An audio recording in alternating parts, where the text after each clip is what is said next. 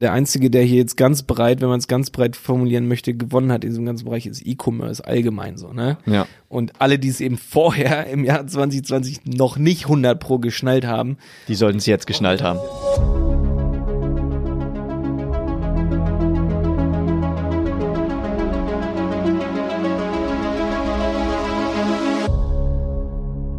Ja, schön, dass du wieder dabei bist zu einer neuen Folge von Handel 4.0. Heute spreche ich mit Paul von Die Berater ähm, über die aktuelle Krisensituation und ziehen eine erste Zwischenbilanz. Wir haben einen super Einblick in viele verschiedene Unternehmen im Bereich E-Commerce und sehen, dass es ähm, sowohl Gewinner als auch Verlierer gibt in diesem Bereich.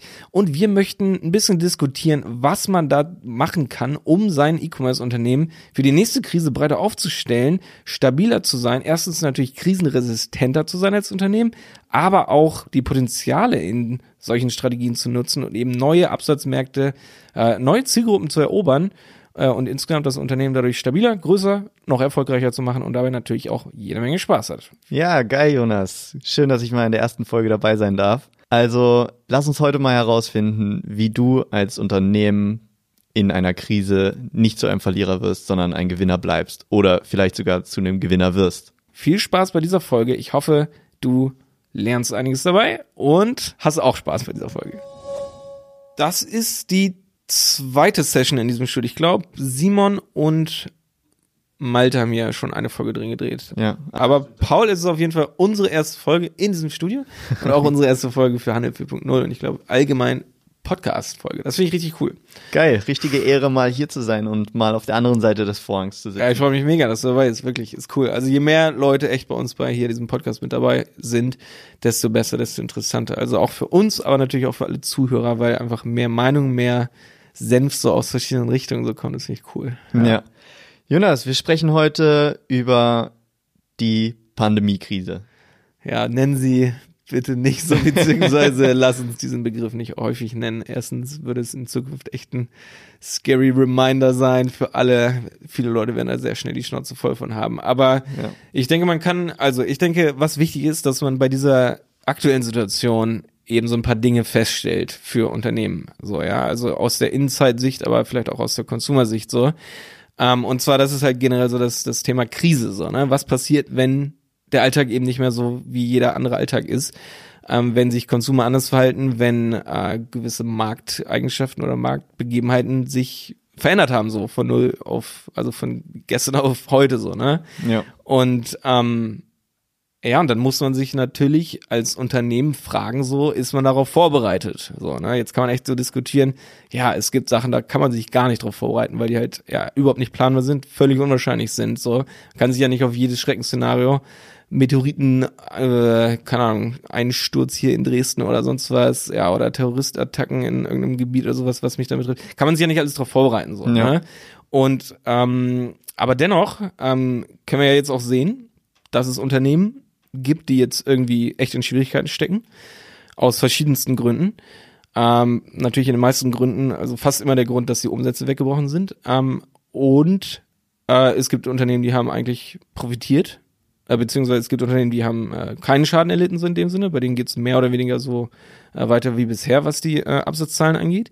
Und es gibt Unternehmen, die wahnsinnig profitieren. So fies und unfair das klingt so, ähm, dass es für die eigentlich keine Krise ist, sondern dass es eher ein mega Win ist. Richtige Gewinnsituation, ja. Ähm, und die sich vielleicht, aber das dürfen sie selbstverständlich nicht offen sagen, darüber freuen, wenn diese Situation so lange wie möglich andauert. So, ne? ja. Ähm, das ist einfach so, das haben wir bei unseren Kunden so festgestellt und das haben wir natürlich auch über Nachrichten vielleicht mitgekriegt oder allgemein so, ja, man liest so, Amazon macht Rekordumsätze so äh, aktuell.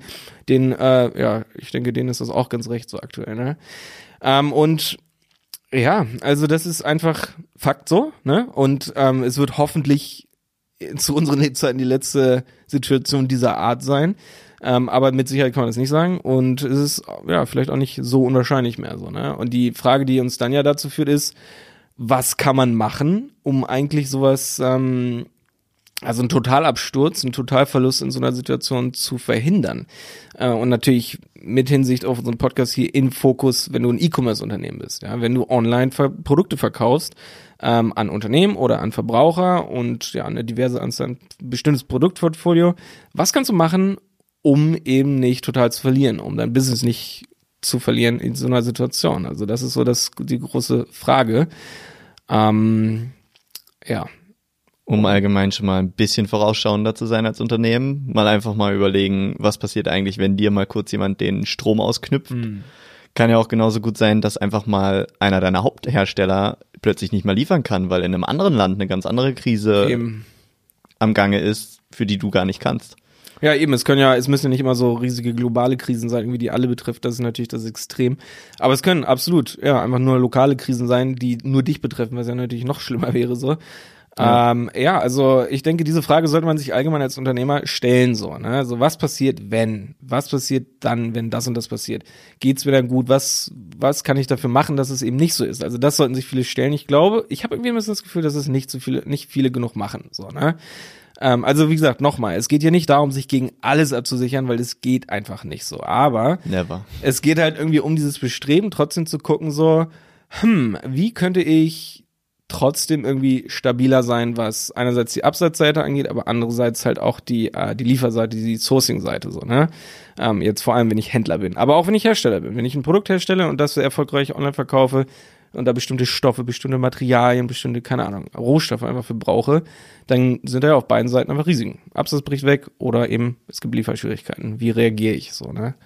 Oder der Kunde bricht doch einfach weg, weil er gar keinen Bock mehr hat zu kaufen. Ja, genau, auf jeden Fall.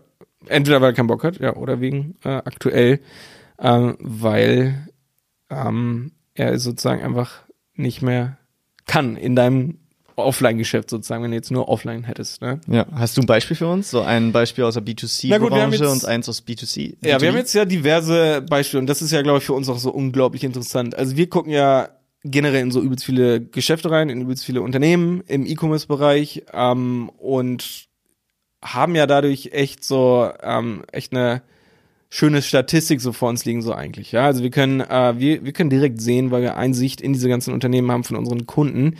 Ähm, ähm, diverser Art, ähm, also einerseits Fokus B2B, andererseits Fokus B2C, was da jetzt passiert so, ne? Und genau das, was wir am Anfang kurz erwähnt haben, einige gewinnen, andere verlieren, äh, manche sind in der Mitte so. Auf jeden Fall gibt es bei fast allen in irgendeiner Form Veränderungen. Mhm. Ähm, ich denke, ein sehr, sehr interessantes Beispiel ist ein Kunde von uns, der B2B äh, den größten Bereich seines Businesses abdeckt.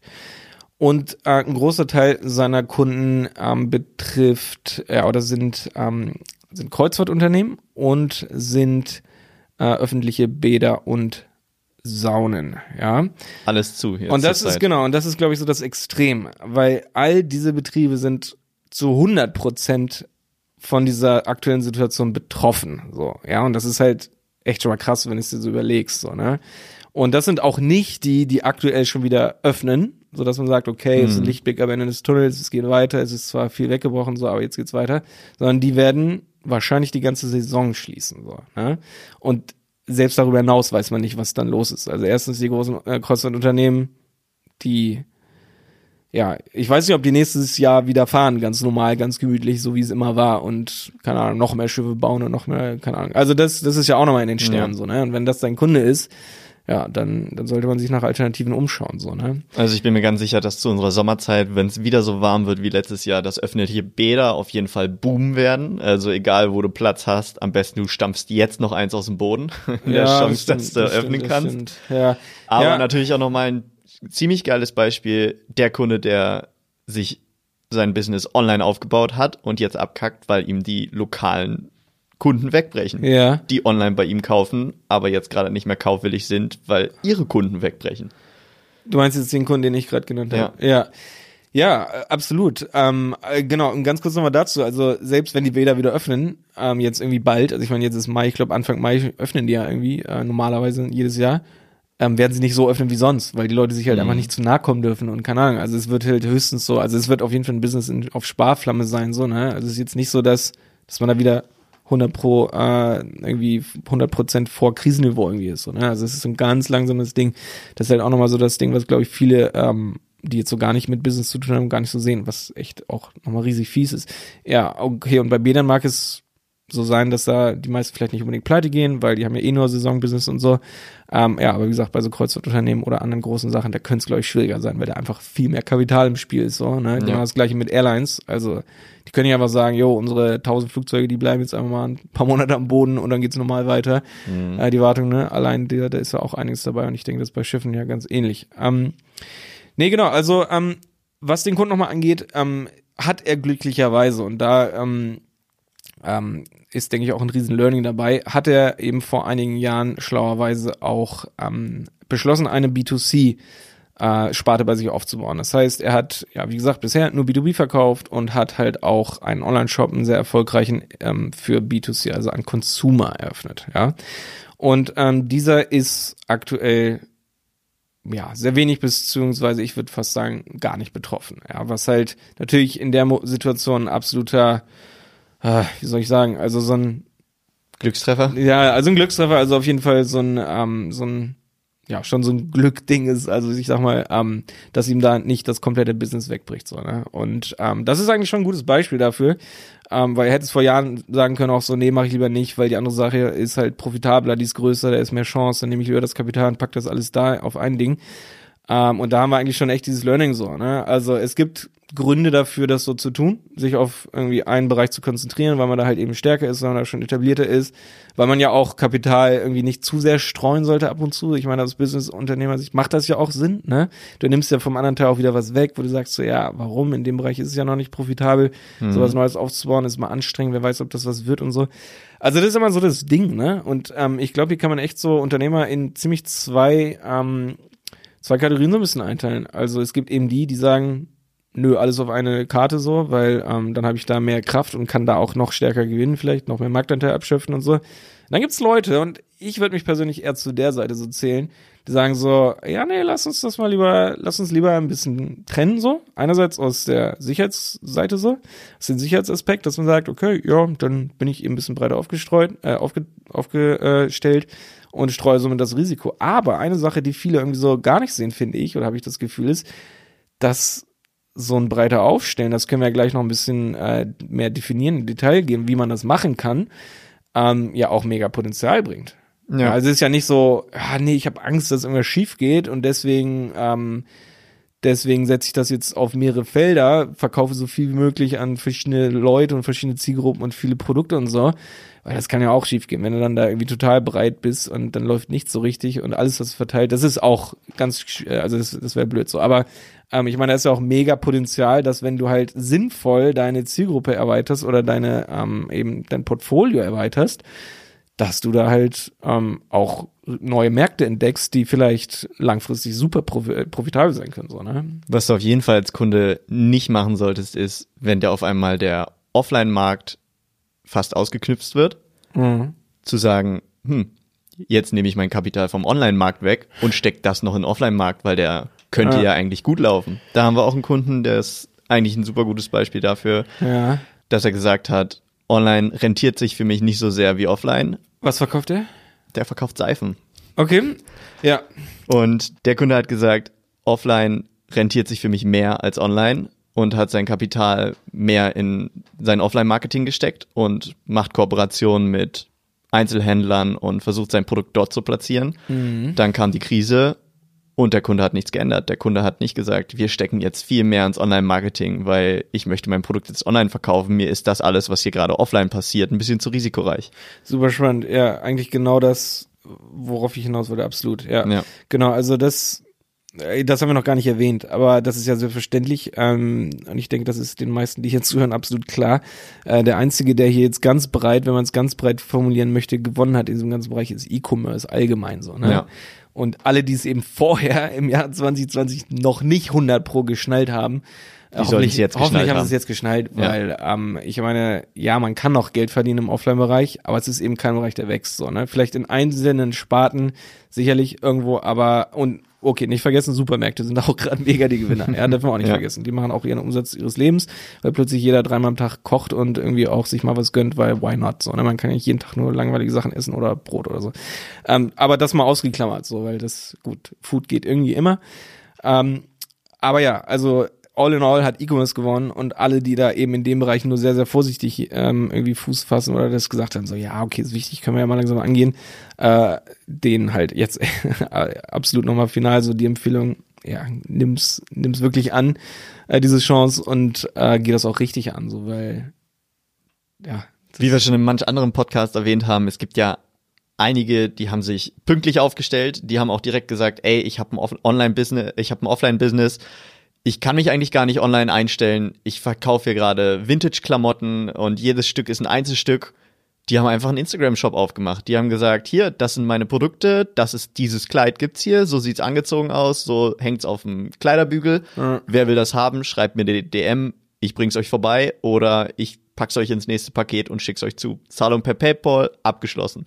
Ja. Super geile, super einfache Lösung für absolut. dein Business, was du dir nicht online vorstellen kannst. Das stimmt, ja. Nee, das ist ziemlich cool. Ja, absolut. Also das haben wir sonst auch noch nicht erwähnt. Ähm, auf jeden Fall auch ein absoluter Schub jetzt so von Kleinstunternehmern, die jetzt hier, ja, ich würde schon sagen, innovative Lösungen finden, um plötzlich äh, online Fuß zu fassen, so, ne?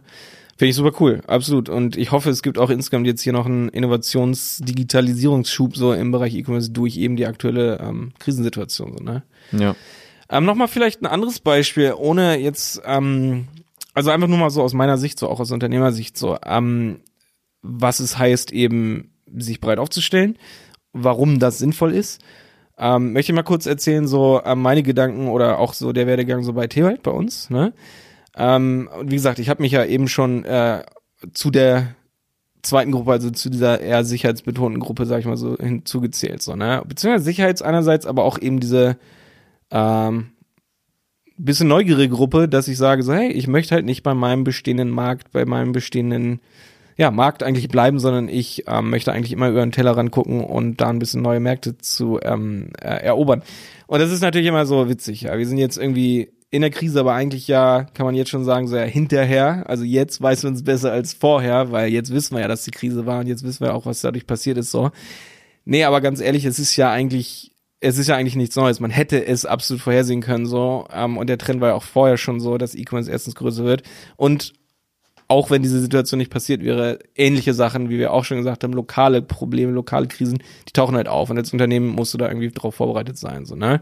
Also Wie hat's euch besonders getroffen mit Teewald? Also darum wollte ich jetzt gar nicht so da hinaus. Ähm, das kann ich auch noch mal ganz kurz sagen. Also ja. wir ähm, ich meine, ihr kriegt Tee aus China. Ja, genau, genau. Also, genau, das kann man vielleicht noch ganz kurz sagen. Also, unser äh, Core-Market, auch mit dem wir angefangen haben, unser Core-Produkt sind ähm, Tees aus China. Ja. Und ähm, das klingt erstmal so, fuck, ja, dann hat man ja jetzt auf jeden Fall auch ein Problem. Genau. Ähm, glücklicherweise ist es nicht ganz so doll. Also was es auf jeden Fall gab, sind Lieferschwierigkeiten, so, ne? Also, ähm, dass halt ein Paket nicht in einer Woche da ist, sondern innerhalb von vier Wochen so, ne? Das ist, könnte schwierig sein, so, ne? Wenn man ultra just in time arbeitet, so. Machen wir halt zum Glück nicht, sondern wir sind halt echt ein bisschen safe, so. Und, ähm, ich sag mal, wäre das vor drei Jahren passiert, hätten wir ein großes Problem gehabt, weil wir da noch sehr, sehr ultra starken Fokus so auf chinesischen Tee hatten. Ähm, aber, und das wollte ich, daraus wollte ich so ein bisschen hinaus, ähm, das sind wir halt nicht mehr. Also weil ich halt frühzeitig gesagt habe, so, ähm, ich möchte halt nicht so von einem Land abhängig sein als Lieferant. Ähm, aus vielerlei Gründen. Also es können auch super viele rechtliche Sachen sein, dass es da plötzlich ähm, ja neue ähm, rechtlichen Vorschriften gibt. Einerseits natürlich, was das Produkt Tee angeht, so, ne?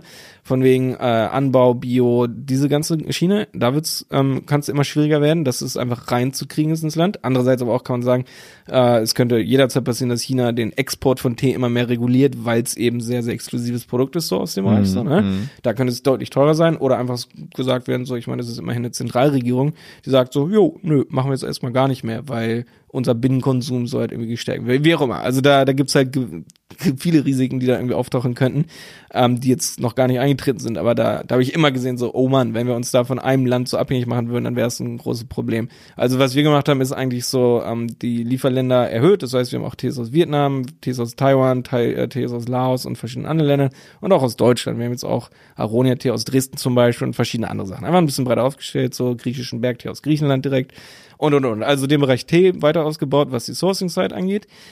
Ähm, wir haben ja auch immer schon Tee, Keramik und so weiter verkauft und da geht's halt auch so ein bisschen in die Hinsicht, äh, in die Richtung, dass wir eigentlich auch durch Änderung des Produktportfolios natürlich auch äh, Änderungen der Zielgruppe so ein bisschen haben. Ne? Also wenn wir nur Tee verkaufen, wer ist unser Absatzmarkt oder wer ist unsere Zielgruppe? Eben Teetrinker, so in dem Sinne. Und weil wir hochwertigen Tee haben, eben die Tee-Geeks, die halt ne, auf sehr hochwertigen, teuren Tee irgendwie achten so oder guten Tee achten, nicht unbedingt teurer. Ähm, ja, dem wir halt jetzt irgendwie andere Sachen anbieten. Zum Beispiel Aronia ist ja Früchtetee, sind eine ganz andere Sorte Leute, die den irgendwie trinken. Aber das wollen wir halt immer mehr noch anders aufbauen. Eben, dass es nicht nur Tee, nicht nur Food ist, sondern eben auch mehr noch dieser Non- Food-Bereich, also so, also wir haben ja, wie gesagt, Keramik und solche Sachen.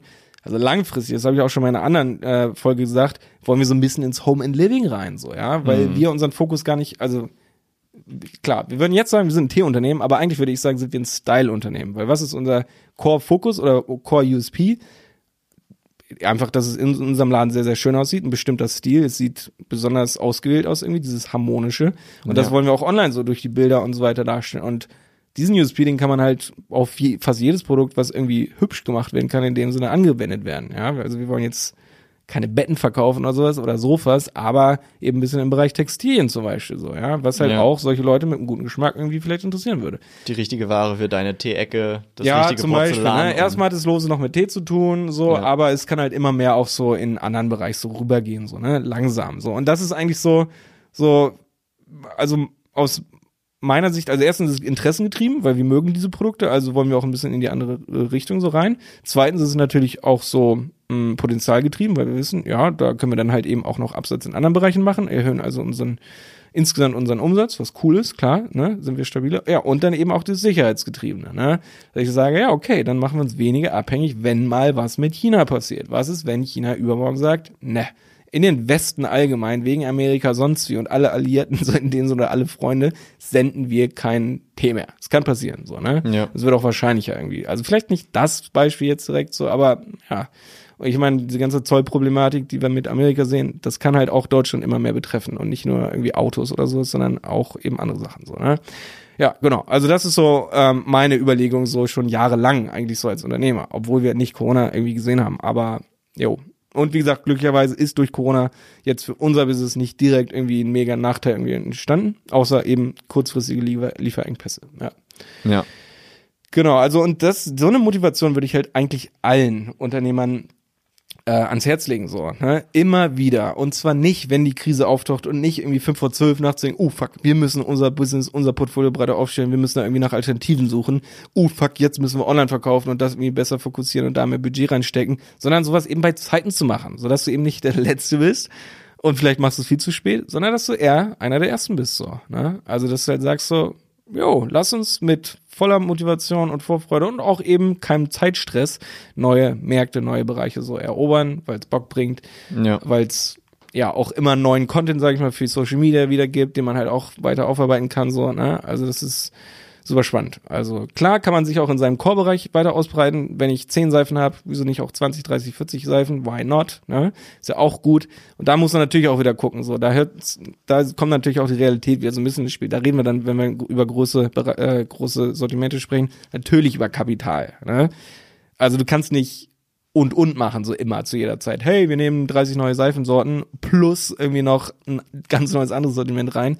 Nee, aber trotzdem muss man beides im Blick behalten, so, ne? Das ist halt nicht nur eins von beiden machst und dass du halt auch zukunftsorientiert irgendwie denkst, was eben solche Technologie-Shifts angeht. Ja. ja, und dann nicht noch alles gleichzeitig online, offline und exportieren. Ja, auf jeden Fall, ja. Ich habe es auch jetzt privat erst letztens wieder gemerkt, Wiederaufleben des Autokinos. Auch eine ganz interessante Sache. Super spannend. Kinos machen zu, äh, die Leute dürfen nicht mehr rausgehen, Kontaktsperren mit mehr als zwei Personen schwupps, hier in Dresden wurde mal eben das größte Autokino Deutschlands eröffnet. Das wollte ich fragen. Ist es, ist es neu? Es ist neu, ja. Das ist fantastisch. Sie haben es gebaut, einfach äh, zeitweilig auf dem Parkplatz vorm Dresdner Flughafen. Das Ding ist jetzt dicht, da fliegt kein Flugzeug mehr. Äh, zack, vier Leinwände aufgebaut, in die Mitte so einen kleinen Live-Cube und äh, die Leute feiern's. Das finde ich mega interessant. Ja, schnell eine kleine Domain eingerichtet, schnell einen Online-Ticketverkauf und äh, ein Programm aufgezogen und den cool, werden ja. die Bude eingebrannt. Das finde ich richtig spannend, wirklich. Also das finde ich ein geniales Beispiel für Innovation und, und zwar gemischt, eigentlich Online-Absatz sozusagen in dem Sinne, ne? Beziehungsweise kannst du auch hinfahren und da einfach ein Ticket kaufen? Ginge, ne? Nee, geht Nee, gar nicht. geht nicht. Okay. Finde ich mega cool. Also es Ja. hätte es vielleicht vorher auch nicht so gegeben, ne? Also weil das ist ja sowieso, muss man halt auch wieder so ein bisschen bemeckern, so in Deutschland, so diese Digitalschwäche, so vor allem bei traditionellen äh, Ja. Branchenunternehmen, so, ne? Das sagen so, nee, online nicht, nicht Kartenzahlung, das geht auch nicht und so, so ein Zeugs. Ja, ich hoffe, da in dem Bereich ändert sich jetzt enorm Die haben es jetzt Ja. enorm gerade just online gemacht. Also ich glaube, Ja. du kannst hinfahren und kannst dich da mit deinem Handy an die Ecke stellen und noch hoffen, dass ein Ticket übrig ist und dann kaufst du es online. Aber die scannen dir deinen QR-Code, alles ist kontaktlos. Ja. Die schmeißen dir einen Zettel rein, welche Frequenz du in dein Radio reinschiebst und wie du dich verhältst, wenn du auf Klo laufen möchtest. Ist auch alles sehr limitiert und alles sehr, sehr unsicher. Also alle Mitarbeiter dort sind so wie, hey, sei bitte enorm vorsichtig, sonst schließt uns das Auto, äh, das Ordnungsamt unsere Städte hier und Mhm. wir wollen, dass ihr alle Spaß habt. Also bitte haltet euch einfach an die Regeln. Hupt nicht, macht Ja. nur Lichthupe, steigt nur mit Maske aus dem Auto und Aber sie haben es gewagt und das ist auf jeden Fall echt richtig haben's gewagt, cool. ja. Super spannend. Paul, erzähl doch noch mal ganz kurz, was du ähm, kurz vor dem Podcast mir erzählt hast, weil das fand ich mega spannend, dem Film. Ja, wir haben, also ich bin ein kleiner Fan von so einem Musiker, von Finn Kliman. Ja. Und der Gute hat letztes Jahr ein Album rausgebracht, das heißt Nie. Äh, getreu dem Motto hat er das Ding nur einmal verkauft, nur einmal produzieren lassen und wollte die ganze Story dahinter mal erzählen und hat gesagt, hey, ich bringe einmal einen Film zu einem Tag in alle deutschen Kinos. Ja. Scheiße für ihn, scheiße für die Das ist Kinos. gerade auch jetzt in dieser Zeit eigentlich. ist gerade in gefallen, diese ne? Zeit gekommen. Also war, glaube ich, am 25. des letzten Monats hat er den Film rausgebracht oder wollte er den Film rausbringen und wollte ihn einen Tag in allen deutschen Kinos zeigen lassen, Mhm. wollte dir eine Tüte Popcorn dahinstellen und du konntest mit deinen besten Freunden da reingehen und den Film gucken, um natürlich auch den lokalen Absatz ein bisschen zu unterstützen, ne? um die Leute dazu zu bewegen, rauszugehen. Kam Mhm. natürlich jetzt nicht so gut auf, drauf zu sprechen an die Leute. Alle Kinos nicht so haben gut. dicht. Ja. Genau, alle Kinos haben dicht gemacht und der Kerl hat aber super schnell reagiert. Ich glaube, Corona kam auf und bei ihm fing das Hirn an zu rattern. Und er hat einfach mal eine Serverplattform hochgezogen auf Amazon AWS und hat mal eben gesagt, ich stream den Film jetzt. Du kriegst einen digitalen Ticketcode und kannst am Anfang, wenn du den Film guckst, auswählen, in welchem Kino du ihn geguckt hättest. Und dieses Kino kriegt von deinen Ausgaben, also von deinem Ticketpreis 25% ab. Jo, richtig geile Sache. Die Kinos haben, insgesamt sind in Deutschland 71.000 Euro für die Kinos rumgekommen. Okay, das ist richtig cool. Ähm, muss man zahlen oder kann man ja auch kostenlos gucken? Also so, wie ist da der? Ja, du könnt, also könntest der Wille ist, so eine Spende so ein bisschen, ne? der Wille ist, dass du ein Ticket kaufst Ja. für jeden, der dort sitzt, als Ja, würdest du okay. im Kino sitzen, damit Ja. das Kino auch genug Ah, Okay, äh, du Geld könntest sozusagen nur für einen kaufen, aber eigentlich guckst du so. Okay, Genau. verstehe. Genau. Er hat Mhm. sogar noch ein Easter Egg eingebaut und der Beispielcode, der schon im ähm, Inputfeld auf der Website war, war gültig. Drei Leute haben auch das so genutzt und haben den Okay. Film komplett free geguckt. Ja. Aber der Wille war, gib den Code ein und kauf den Ticket und guck den Film mit deinen Freunden, die eigentlich auch ein Ticket bezahlt haben und bitte film den Bildschirm nicht ab, weil das Ding sollte eigentlich nur einmal rauskommen. Super cool. Und das sind ja eigentlich beides Beispiele ähm, für Bereiche, also jetzt vielleicht im letzteren Fall nicht irgendwie ein Unternehmen oder so, die sich zwar nicht ursprünglich bereit aufgestellt haben, aber trotzdem ad hoc super spontan eine coole Alter, äh, Online-Alternative so aufgestellt haben. Ne? Ja, Also so- lokales Café aus unserer Straße. Es ist ein Yoga-Café. Dort werden Yoga-Lessons gemacht. Äh, dort ist immer Präsenzunterricht und du kannst dich da für 14 Euro mit deiner Matte hinstellen und dir eine Yogastunde nehmen und Ja. dich anlernen lassen. Die haben mal eben auf eine Online-Plattform gewechselt und haben via Zoom auf einmal ihre Yogastunden gehalten und die Leute haben trotzdem gezahlt und haben dann ihre private, so gesehen ihre private kleine Gruppenunterrichtsstunde im Yoga gehabt. Ja. Online. Ja, das ist cool. Also, genau, also eigentlich ähm, ist das ja nochmal so eine Alternative. Also wir, wie gesagt, am Anfang oder eigentlich Thema dieses Podcasts ist ja jetzt, ähm, stell dich breiter auf und zwar frühzeitig so, ja, im besten Fall das. Aber ähm, es gibt auch echt coole Beispiele für Unternehmen, die das spontan irgendwie geschafft haben, so. Also zumindest ähm, probiert haben. Ähm, ob das dann wirklich erfolgreich ist, das kann man vielleicht erst so langfristig ein bisschen beurteilen, ne? Ja. Ähm, die aber ja trotzdem relativ spontan Alternativen aus dem Boden gestapft haben. Das finde ich auch mega klasse. Ähm, was aber nicht heißt, dass man eben erst auf die nächste Krise warten sollte. Also Genau. eigentlich hier abschließend echter Tipp, wenn du Unternehmer bist, wenn du jetzt hoffentlich von dieser Krise verschont wurdest ähm, und du immer noch ein Business hast, was ähm, ja, Zukunft hat, dann ja, würde ich dir empfehlen, wenn wir dir empfehlen, ähm, da echt noch dich ein bisschen breit aufzustellen, also dir das ähm, langfristig ein bisschen durch den Kopf gehen zu lassen und echt das Teil zu deiner Unternehmensstrategie zu machen. Ähm, Und denkt niemals, Innovativer. es ist ja. zu spät. Und Ja. denkt nicht, du bist schon als letzter dran und hast keine Zeit mehr, denn nehmen wir mal die Krise, die jetzt war, die kann man grob klassifizieren in drei Wellen und du kannst an jeder Welle irgendwie teilhaben. Die Leute haben zuerst gebunkert, alle Essentials waren ausverkauft in irgendwelchen Supermärkten. Dann haben sie gemerkt, oh Mist, ich bin ja selber von der Krise betroffen, ich habe nicht mehr so viel Geld, bei mir ist kein Cashflow mehr, ich kaufe jetzt gar nichts mehr. Und mittlerweile bunkern die Leute und denken sich, ich will mein Heim geil einrichten, ich will meine Wand streichen, ich streich Stühle, äh, ich kaufe enorm viele Plötzlich Tische bei Bedarf Ikea. so bei diesem ganzen Heimzeugs, ne? Und Ja. Gartenzeugs, ja, stimmt. Ja. Also ja. irgendwann ist auch deine Zeit und irgendwann in einer Krise oder nach einer Krise hast du wieder die Chance, dich gut aufzustellen. Ja, im besten Fall hast du echt Sachen, die normal sehr gut laufen und Sachen, die gut, aber die nächste Krise ist halt nicht predictable. es wird Ja. vielleicht was ganz anderes sein. Aber ja, nehmen wir mal an, das haben wir auch vorhin ganz kurz gesagt, nehmen wir mal an, als nächstes kommt eine Krise, die genau umgekehrt wie Corona wirkt. Eben, dass nicht der Offline-Markt plötzlich stillsteht, sondern der Online-Markt. Stell dir vor, der Strom ist weg. Morgen. Oder die Kreditkartenfirma kann Oder keine Zahlungen mehr anbieten. Ja, wobei das würde natürlich nicht alle betreffen, das ist wieder nur ein kleiner Teil. Aber klar, aber stell mir, lass uns den Extremfall ähm, vorstellen, das Internet ist weg. Was sagt E-Commerce dann? Dann bist du natürlich auch am Arsch. Aber was machst du dann? Ja, sagst du ja gut, nee, dann kann ich einfach nichts machen. Oder überlegst du dir einfach eine coole Alternative, wie du ja eventuell irgendwie alles offline ähm, verkaufen könntest. Das heißt jetzt nicht, dass du unbedingt ein Offline-Geschäft in der Stadt aufmachen solltest, um parallel da zu verkaufen. Ähm, aber lass dir auf jeden Fall dieses Risiko mal durch den Kopf gehen und ja, überleg dir jetzt schon eine coole, coole Alternative, was du machen würdest. Und ja, ich möchte mir eigentlich auch erstmal eine Alternative überlegen. Wir haben zwar ein Offline-Geschäft, ähm, aber trotzdem würde ich mich da vielleicht auch nicht als 100 Pro abgesichert sehen. Das heißt jetzt aber nicht, dass du dir direkt deinen Shop exportieren und auf einen USB-Stick ziehen solltest, weil du sonst gar nicht weißt, wie viele Produkte du in der Datenbank hast. Aber vielleicht schon. Aber sei darauf gefasst, dass immer irgendeine Eventualität kommen kann und stell dich der gewappnet gegenüber. Alles klar, dann danke fürs Zuhören. Paul, danke dir für diese Folge. Es hat mega Spaß gemacht. Ja, vielen Dank, dass ich das erste Mal dabei sein durfte. Ja, ich hoffe nicht das letzte Mal. Auf der anderen Seite des Vorhangs und abseits der Leiter beim Aufbauen. Bin gespannt, wie sich das Studio noch entwickelt. Wird auf jeden Fall noch, Ja. noch weiter ausgebaut. Sieht auf jeden Fall ziemlich geil aus hier drin. Alles klar, bis zum nächsten Mal. Danke fürs Zuhören euch. Der Handel 4.0 Podcast ist eine Produktion von Die Berater Online Marketing.